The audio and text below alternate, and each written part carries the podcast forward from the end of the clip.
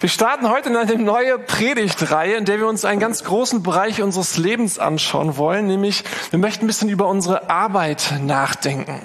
Die meisten von uns gehen hier zur Schule und hinterher machen wir dann entweder eine Ausbildung oder gehen studieren und dann gehen wir arbeiten acht Stunden am Tag, viele von uns, manche mehr, manche weniger. Und das dann für viele Jahrzehnte unseres Lebens. Wobei ich schon direkt vorausschicken möchte, wenn wir in den nächsten Wochen von Arbeiten gehen sprechen, dann denken wir nicht nur an bezahlte Arbeit, sondern auch an unbezahlte Arbeit. Also an die Mütter und Väter, die zu Hause arbeiten und Unglaubliches in der Kindererziehung oder im Haushaltsmanagement leisten. Oder all diejenigen, die sich stark ehrenamtlich engagieren im Nachbarschaftsverein oder bei uns in der Gemeinde oder auch die Rentnerinnen und Rentner, die sich an verschiedenen Stellen engagieren. Arbeiten ist nicht nur bezahlte Arbeit. Manche unter manchen von uns hat Gott richtig große Aufgaben gegeben, die richtig viel Zeit und Kraft kosten, ohne dass sie jemals dafür Geld sehen würden. Aber was eben auffällt, ist, wenn man die Bibel liest, dass Gott im Umfeld der Arbeit oft hineingesprochen hat. Menschen sind Gott begegnet, während sie auf der Arbeit waren. Und ganz viele Wundergeschichten, auch Versorgungsgeschichten, passierten Menschen auf der Arbeit, während sie am Arbeiten waren. Und deswegen wollen wir in diesen Wochen einfach mal drüber sprechen. Was hat eigentlich Gott mit unserer Arbeit zu tun? Was sagt er über deine und meine Arbeit? Wie will er einbezogen werden? Wir wollen reden über Schwierigkeiten, aber auch über Möglichkeiten und Chancen auf unserem Arbeitsplatz. Ich selber, ich bin mit einer sehr positiven Einstellung zur Arbeit erzogen worden. Während des Zivildienstes hatte ich dann eine Situation, wo ich das erste Mal auf eine andere Einstellung gestoßen bin. Nach einigen Wochen hat nämlich einer der älteren Zivis, Zivis mich zur Seite genommen und gesagt, ey, wir sind hier auf der Arbeit, nicht auf der Flucht. Und ich habe mich dann direkt entschuldigt und dachte, oh sorry, das wusste ich gar nicht. Äh, das hat mir niemand gesagt. Ähm, und mir wurde klar, dass mit dem Arbeiten, das kann man auch irgendwie ganz anders verstehen. Fragt der Arbeiter den Abteilungsleiter, wie viele Menschen arbeiten hier eigentlich so? Hm, antwortet er, ich schätze etwa so die Hälfte. Ich möchte mit euch drei Gedanken heute teilen. Ich möchte euch reden über die Würde der Arbeit, über unsere Haltung zur Arbeit und Arbeit als Anbetung. Wenn man die Bibel liest, dann merkt man schnell, dass die Schreiber der Bibel und auch für Gott selber etwas Arbeiten etwas sehr Positives ist. Dass Arbeit mit einer großen Würde verbunden ist. Und das hat vor allen Dingen mit Gott selbst zu tun. Direkt auf den ersten Seiten der Bibel, wenn du sie aufschlägst, dann stellst du fest, Gott arbeitet. Gott kreiert, er designt, er gestaltet und schafft dieses Universums. Wie ein Künstler, der, der Farben und Musik und Menschen und Tiere etwas Großartiges schafft, wie ein Ingenieur, der guckt, dass alles wunderbar zusammenpasst, wie ein Handwerker, der am Ackern und Rackern ist. Am Morgen noch nicht viel da, am Abend schon ganz viel. Man findet im Alten Testament diese schöne Formulierung, das Werk seiner Hände. Es wird bestaunt und angebetet, was Gott geschaffen hat. Vor ein paar Wochen haben wir über den Rhythmus der Ruhe gesprochen und über den Ruhetag, den Sabbat nachgedacht. Da heißt es in den zehn Geboten, du sollst den Sabbat heiligen. Und Sabbat heißt einfach loslassen, das heißt aufhören. Ein Tag soll anders als die anderen sechs sein. Aber sechs Tage sollen wir arbeiten und dürfen wir arbeiten. Und interessant ist, interessant ist dann die Begründung, weil nämlich Gott an sechs Tagen gearbeitet hat und an einem Tag geruht hat. Und auch hier wieder dieser Hinweis auf den Arbeitenden, auf den schaffenden Gott. Im Psalm 121 gibt es diese schöne Redewendung, siehe, der Hüter Israels schläft und er schlummert nicht. Was tut er stattdessen? Er arbeitet. Wir dürfen schlafen gehen, weil wir einen über uns wachen, einen über uns behütenden Gott haben.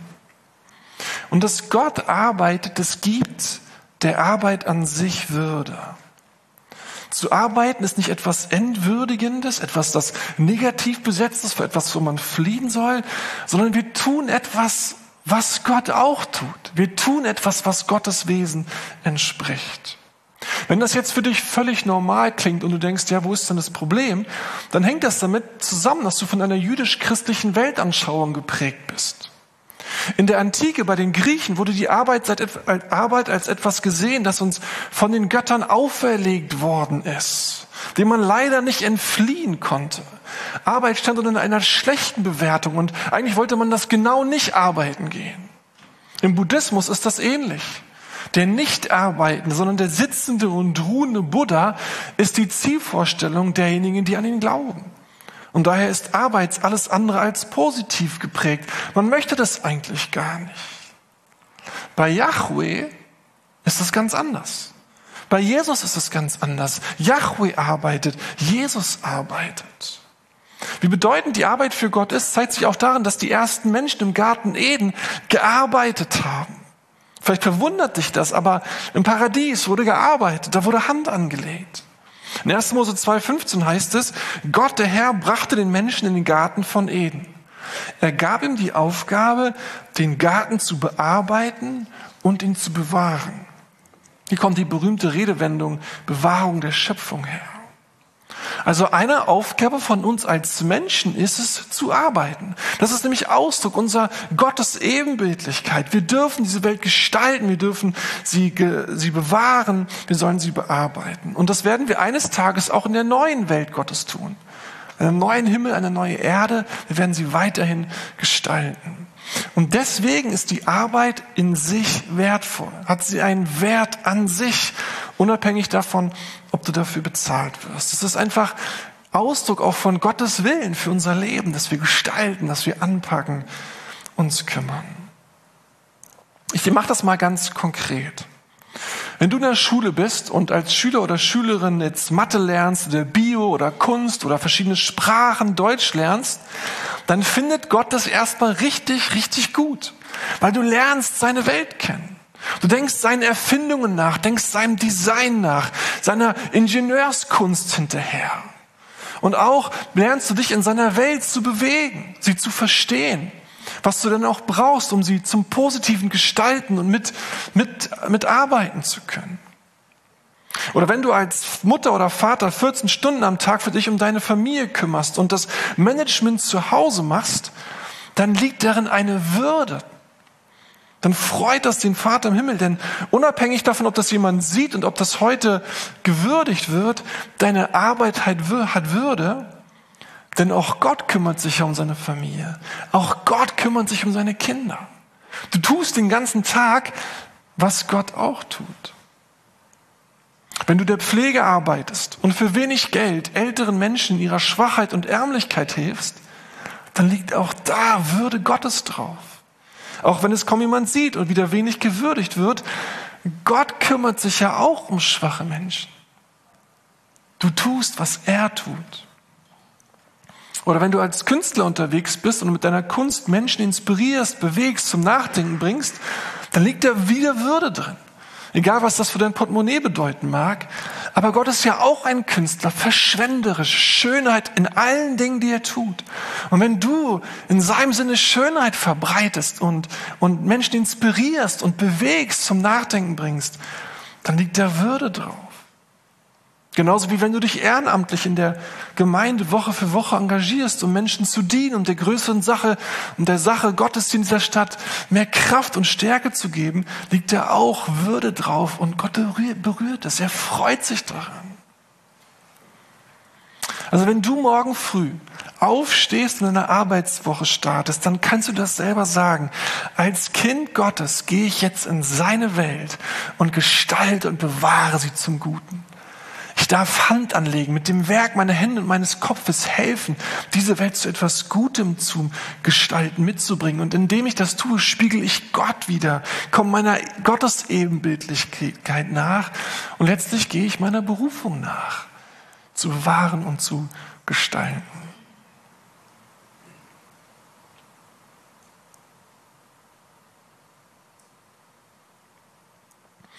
Ein zweiter Gedanke, den ich mit euch teilen möchte. Wir lernen schon von Gott selbst, dass Arbeit immer im Dienst des oder der, des anderen steht. In Gott haben wir ja eine Dreieinigkeit vor, die sich schwerst, schwer zu erklären lässt, aber die uns die Schrift so gibt. Und da die drei arbeiten miteinander, arbeiten füreinander, dienen einander, lieben einander. Und wer die Bibel ein bisschen kennt, weiß, dass jedem dieser drei Vater, Sohn und Heiliger Geist besondere Eigenschaften zugesprochen, bestimmte Merkmale zugesprochen wird. Auch wenn die anderen dann doch auch immer daran beteiligt sind, ist es so, dass dem Vater tendenziell die, der Erhalt der Schöpfung zugesprochen wird. Er hat sie geschaffen, er hat sie gemacht. Der Sohn Jesus Christus, dem wird das Erlösungswerk zugesprochen von uns Menschen.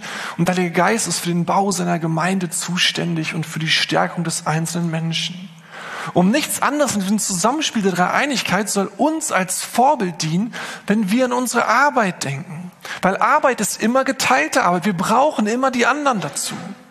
Ob in der Familie, in der Ergänzung von Mann und Frau, wenn es um die Kindererziehung geht, wir den anderen brauchen mit seinem Wesensandersartigkeit, mit den Fähigkeiten, Eigenschaften, Charaktere, die da zusammenkommen müssen. Oder auch im Job. In der Regel kann keiner von uns seinen Job ganz alleine machen. Er braucht die Ergänzung durch jemand anders, der zukommt und der hilft. Oder auch in der Gemeinde, das ist am offensichtlichsten. Hier gibt es so viel zu tun. Wenn man da nicht anpackt und mithilft, dann wird es ganz oft ganz schwer für den Rest. Deswegen ist Arbeiten eigentlich immer auch direkt dienen. Es geht nur gemeinsam. Wer mit seiner Arbeit dem Team, der Aufgabe der Firma nicht dienen will, der macht es sich schwer und der macht es auch dem Rest total schwer. Alleine eine Gemeinschaft der Gläubigen zu spielen, ist noch nicht mal möglich. Und Menschen, die von Jesus geprägt sind, können und sollen, dürfen das auf unseren Arbeitsstellen zeigen, dass wir den anderen brauchen, dass wir zusammengestellt sind. Ich habe mal mit dem christlichen Zukunftsforscher Erik Hendeler sprechen dürfen und ihn ein bisschen länger interviewen können und habe unter anderem mit ihm über die Zukunft der Arbeit gesprochen und die, wie die Arbeitswelt sich ändern wird. Und was ich ganz interessant fand, war, dass er total positiv gestimmt ist, wenn es um die Zukunft der Arbeit geht. Und er hat mir das so erklärt. Er hat gesagt, früher war es tendenziell so, dass der Meister einer Firma oder der Chef in einem Unternehmen in der Regel mehr wusste als die anderen, mehr Infos hatte und schlicht auch mehr Dinge konnte als die normalen Fachangestellten. Was zur Folge hatte, dass es in der Regel immer top-down war. Die oben waren wichtig, die unten nicht so wichtig. Ähm, der oben kann das meiste, die anderen das wenigste. Heute ist es aber nicht mehr so, weil unsere Welt so komplex geworden ist und die Zukunft immer noch komplexer wird, dass es nicht mehr so ist, dass die da oben alles wissen und die da unten nur das, das, das Nötigste, sondern in einer Firma, in einem Unternehmen brauchst du unbedingt das Wissen und das Können einer jeder speziellen Fachkraft. Und der Chef kann nicht mehr das, was man unten macht. Der hat nicht mehr die Erfahrung dessen, was unten zu tun ist. Der kann ihm auch nicht mehr helfen, Probleme zu lösen, wenn es Probleme gibt. Und das bedeutet, dass man viel, viel mehr auf Augenhöhe miteinander unterwegs sein muss, viel mehr partnerschaftlich unterwegs sein muss, weil jeder einen Wert hat, der nicht so leicht zu ersetzen ist. Und deswegen dieses von oben nach unten nicht mehr so, so gelebt werden kann, man aufeinander angewiesen ist, man einander braucht, man einander kümmern muss. Jeder muss seine Informationen mit einbringen, seine, seine Begabung mit einbringen. Wenn man das zurückhält, wird sofort das ganze Team, das ganze, die ganze Firma geschwächt. Man ist also gemeinsam unterwegs. Und als er das dann so ausführte, dass das die Zukunft sein wird, sagte er am Ende, dass das doch alles sehr biblisch klingt, dass das alles sehr evangeliumsgemäß klingt. Er sagt, wir sollen doch einander lieben lernen, wir sollen doch in Beziehung stehen. Das ist doch, was die Bibel möchte, dass wir auf Augenhöhe miteinander umgehen. Und je mehr wir das miteinander machen in den Firmen und Unternehmen, weil jeder gebraucht wird, jeder wichtig ist, man eben nicht sagen kann, den brauche ich nicht oder das kann ich alleine, desto mehr werden wir einander achten, desto mehr werden wir einander wertschätzen und in einen Umgang gehen, der der Bibel doch sehr entspricht. Und dann sagte er noch etwas Interessantes. Er sagte, Gemeinschaften wie die unsrigen hier da haben die junge Generation wahnsinnige Vorteile, weil die lernen von klein auf, Teil einer großen Gemeinschaft zu sein, ältere Menschen zu achten, auf Augenhöhe sich zu begegnen, sich an dem zu freuen, was die anderen leisten, dafür dankbar zu sein, es empfangen, sich selber einzubringen. Er sagte, wenn man in einer Gemeinschaft wie der unsrigen aufwächst, hat man, ist man top aufgestellt für die Zukunft, weil man so viel Natürliches mitbringt, was in der Arbeitswelt dann so gebraucht wird und ähm, man es ganz natürlich schon gelernt hat. Wenn Arbeiten also etwas mit Dienen zu tun und sich einbringen zu tun hat, dann lass mich dich ein paar Dinge fragen und mich auch. Wann hast du das letzte Mal jemand auf der Arbeit richtig Dank gesagt? Für das, was er eingebracht hat, für das, was er kann, für seine Fähigkeiten? Oder dass er mit deiner Arbeit fortgeführt hat, weitergeführt hat? Wann hast du das letzte Mal jemand ausdrücklich gelobt und gewertschätzt?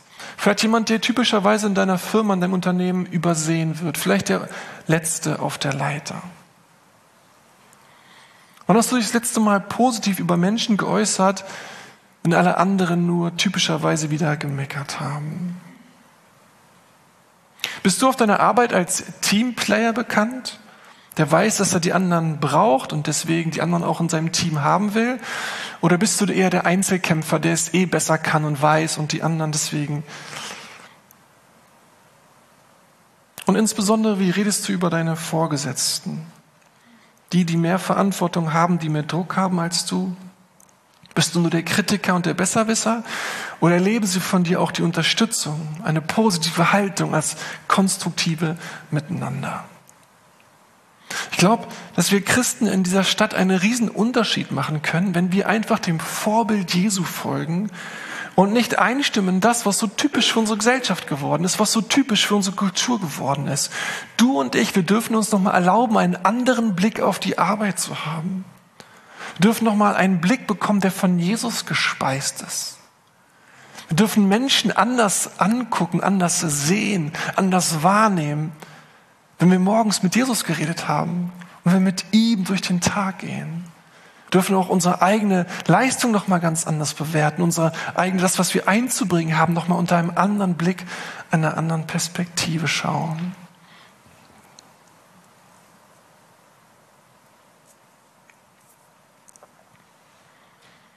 Und ein letzter Gedanke. Wenn man zur Arbeit geht und seinen Beruf ausübt, dann ändert sich wahrscheinlich im Laufe der Jahre immer mal wieder die, die eigene Motivation.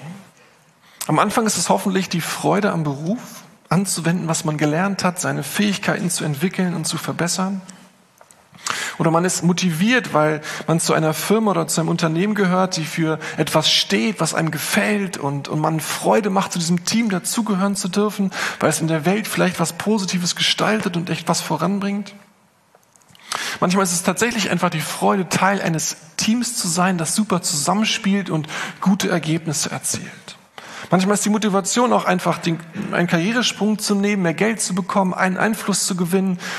Auch das sind ja Motivationsfaktoren. Aber wir wissen, dass das alles auch irgendwann einfach Routine werden kann. Der Idealismus, die Naivität der Jugend, der eigene Ehrgeiz, dass die irgendwann nicht mehr so sonderlich befriedigen. Natürlich kann man irgendwie schauen, was man verändern kann und was es noch so alles gibt. Aber ich möchte noch euch eine, eine Motivationsebene reinbringen, die jetzt nicht der typische Berufscoach euch sagen würde, sondern die aus der Schrift kommt. Für die Schreiber der Bibel gehört der ganze Bereich deiner Arbeit auch unter Gott, unter die Herrschaft Gottes. Gott ist nicht nur der Chef über unsere Zeit, die wir in der Familie verbringen oder wenn wir uns in der Gemeinde engagieren, sondern ist auch der Herr deiner Arbeit. Er ist der Chef unserer Arbeit. Wir Christen gehen nicht nur arbeiten, weil wir Geld brauchen, um unsere Familie durchzubringen oder zu versorgen, sondern weil Gott unser Arbeitgeber ist. Wir tun es für ihn. Er ist derjenige, der wollte, dass ich arbeiten gehe, dass ich diese Welt gestalte und bewahre. Und deswegen tue ich es am Ende des Tages für ihn. Paulus schreibt deswegen in Kolosser 3, Vers 17 folgendes. Und alles, was ihr tut, in Worten oder in Werken, das tut alles im Namen des Herrn Jesus und sagt Gott dem Vater Dank durch ihn.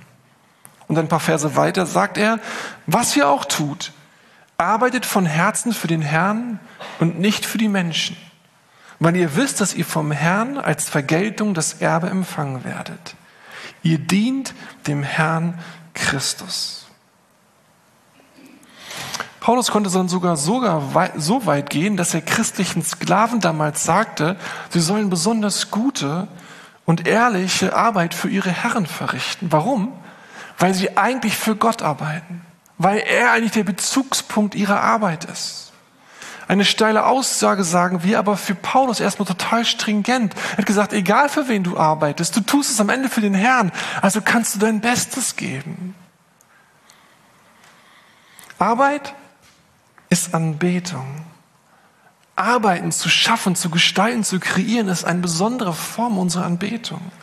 Arbeit findet nicht nur die 30 Minuten sonntags statt, wenn wir hier zusammenkommen oder wenn du morgens deine Bibel aufschlägst und noch mit Jesus ein paar Minuten verbringst, sondern Arbeiten ist Anbetung, wenn du ankommst und deine Kollegen begrüßt und, und losstartest. Als Gott diese Welt machte, da heißt es ja nach jedem Schöpfungstag, dass er sich das Werk seiner Hände anschaut und dann sagte er, und siehe, es war gut. Also Gott betrachtete sich das Werk am Ende seines Tages und war überzeugt von dem, was er getan hatte. Warum? Wahrscheinlich, weil er sich Mühe gegeben hatte, weil es ihm gefallen hatte, was er da gemacht und geschafft hatte. Und Paulus würde jetzt jedem von uns sagen, ey, wenn, wenn du morgens zur Arbeit gehst, egal ob du als Hausmann die Wäsche machst oder als Chefarzt im OP stehst oder als Kellner Essen austeilst, mach deine Arbeit so, als wenn du sie für Jesus tun würdest als wenn er dein Chef wäre. Das gleiche gilt auch für Schüler und für Schülerinnen oder Azubis und Studierende. Ihr dürft lernen, dass Gott der Herr über diesen Lebensbereich ist.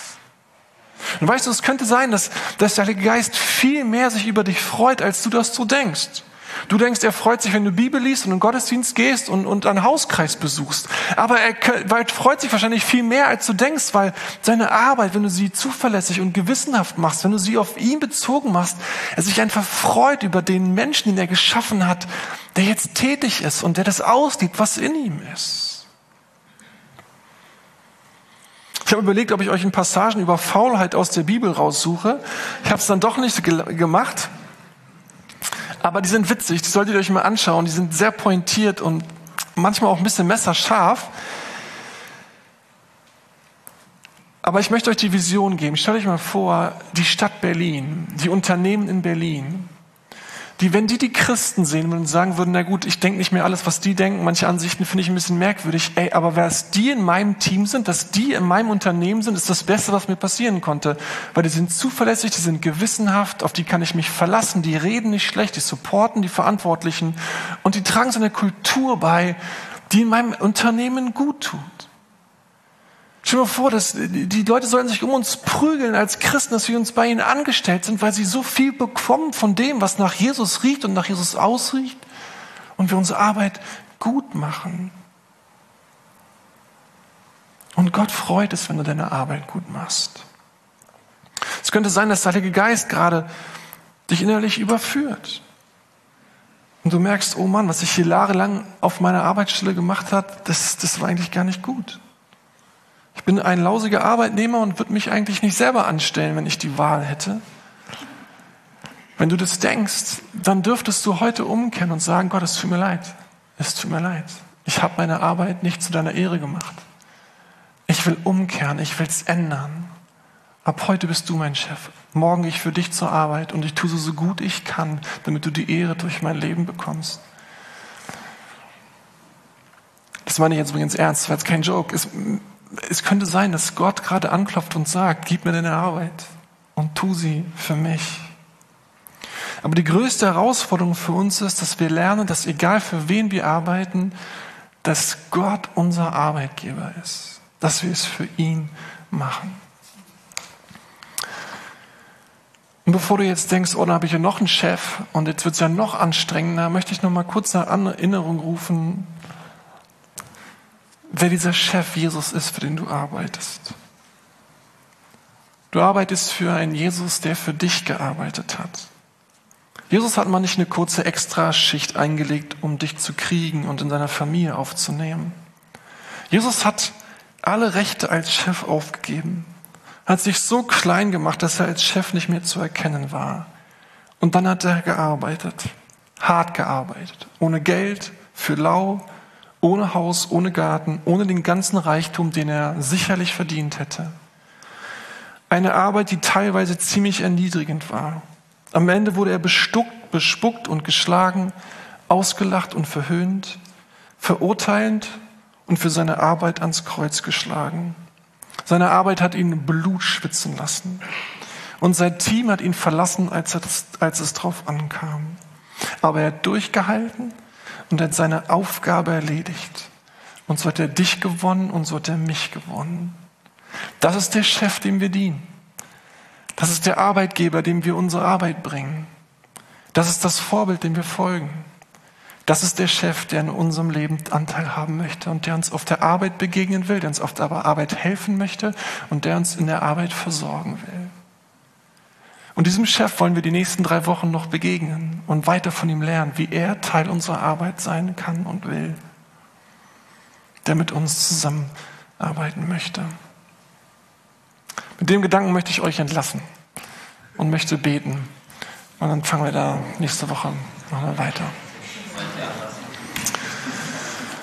Herr Jesus, wir kommen hier sonntags zusammen, weil wir feiern, dass du für uns gearbeitet hast.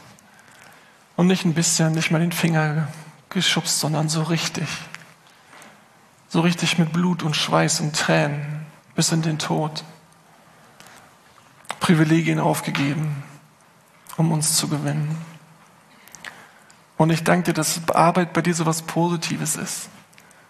Und dass wir, wenn wir arbeiten, unserer Gottesebenbildlichkeit nachkommen. Dass es was Schönes ist, gestalten zu können. Und ich danke dass du uns Dinge flüstern möchtest, wenn wir auf der Arbeit sind. Dass du Lösungen hast für Probleme, die wir nicht sehen. Dass du einen positiven Blick auf unsere Arbeit hast. Dass du uns würdigst, wenn wir arbeiten. Dass da Würde drin liegt. Egal, ob es Leute sehen und beklatschen oder auch nicht. Du siehst es und es dir gefällt dir. Und ich danke, dass wir nicht abhängig sind von dem Urteil anderer, ob unser Job genug Geld bringt und gut genug ist, sondern dass wir unter deinem Blick leben dürfen. Und dass du uns versorgst und uns hilfst mit dem, was wir gestalten dürfen. Danke, dass du mit uns gesprochen hast und mit uns geredet hast. Hilf, dass wir das behalten und lehre uns die Dinge in den nächsten Wochen und beim Bibellesen, die du uns noch sagen möchtest. Jesus, wir wollen dir mit unserer Freude Ehre machen. In deinem Namen. Amen.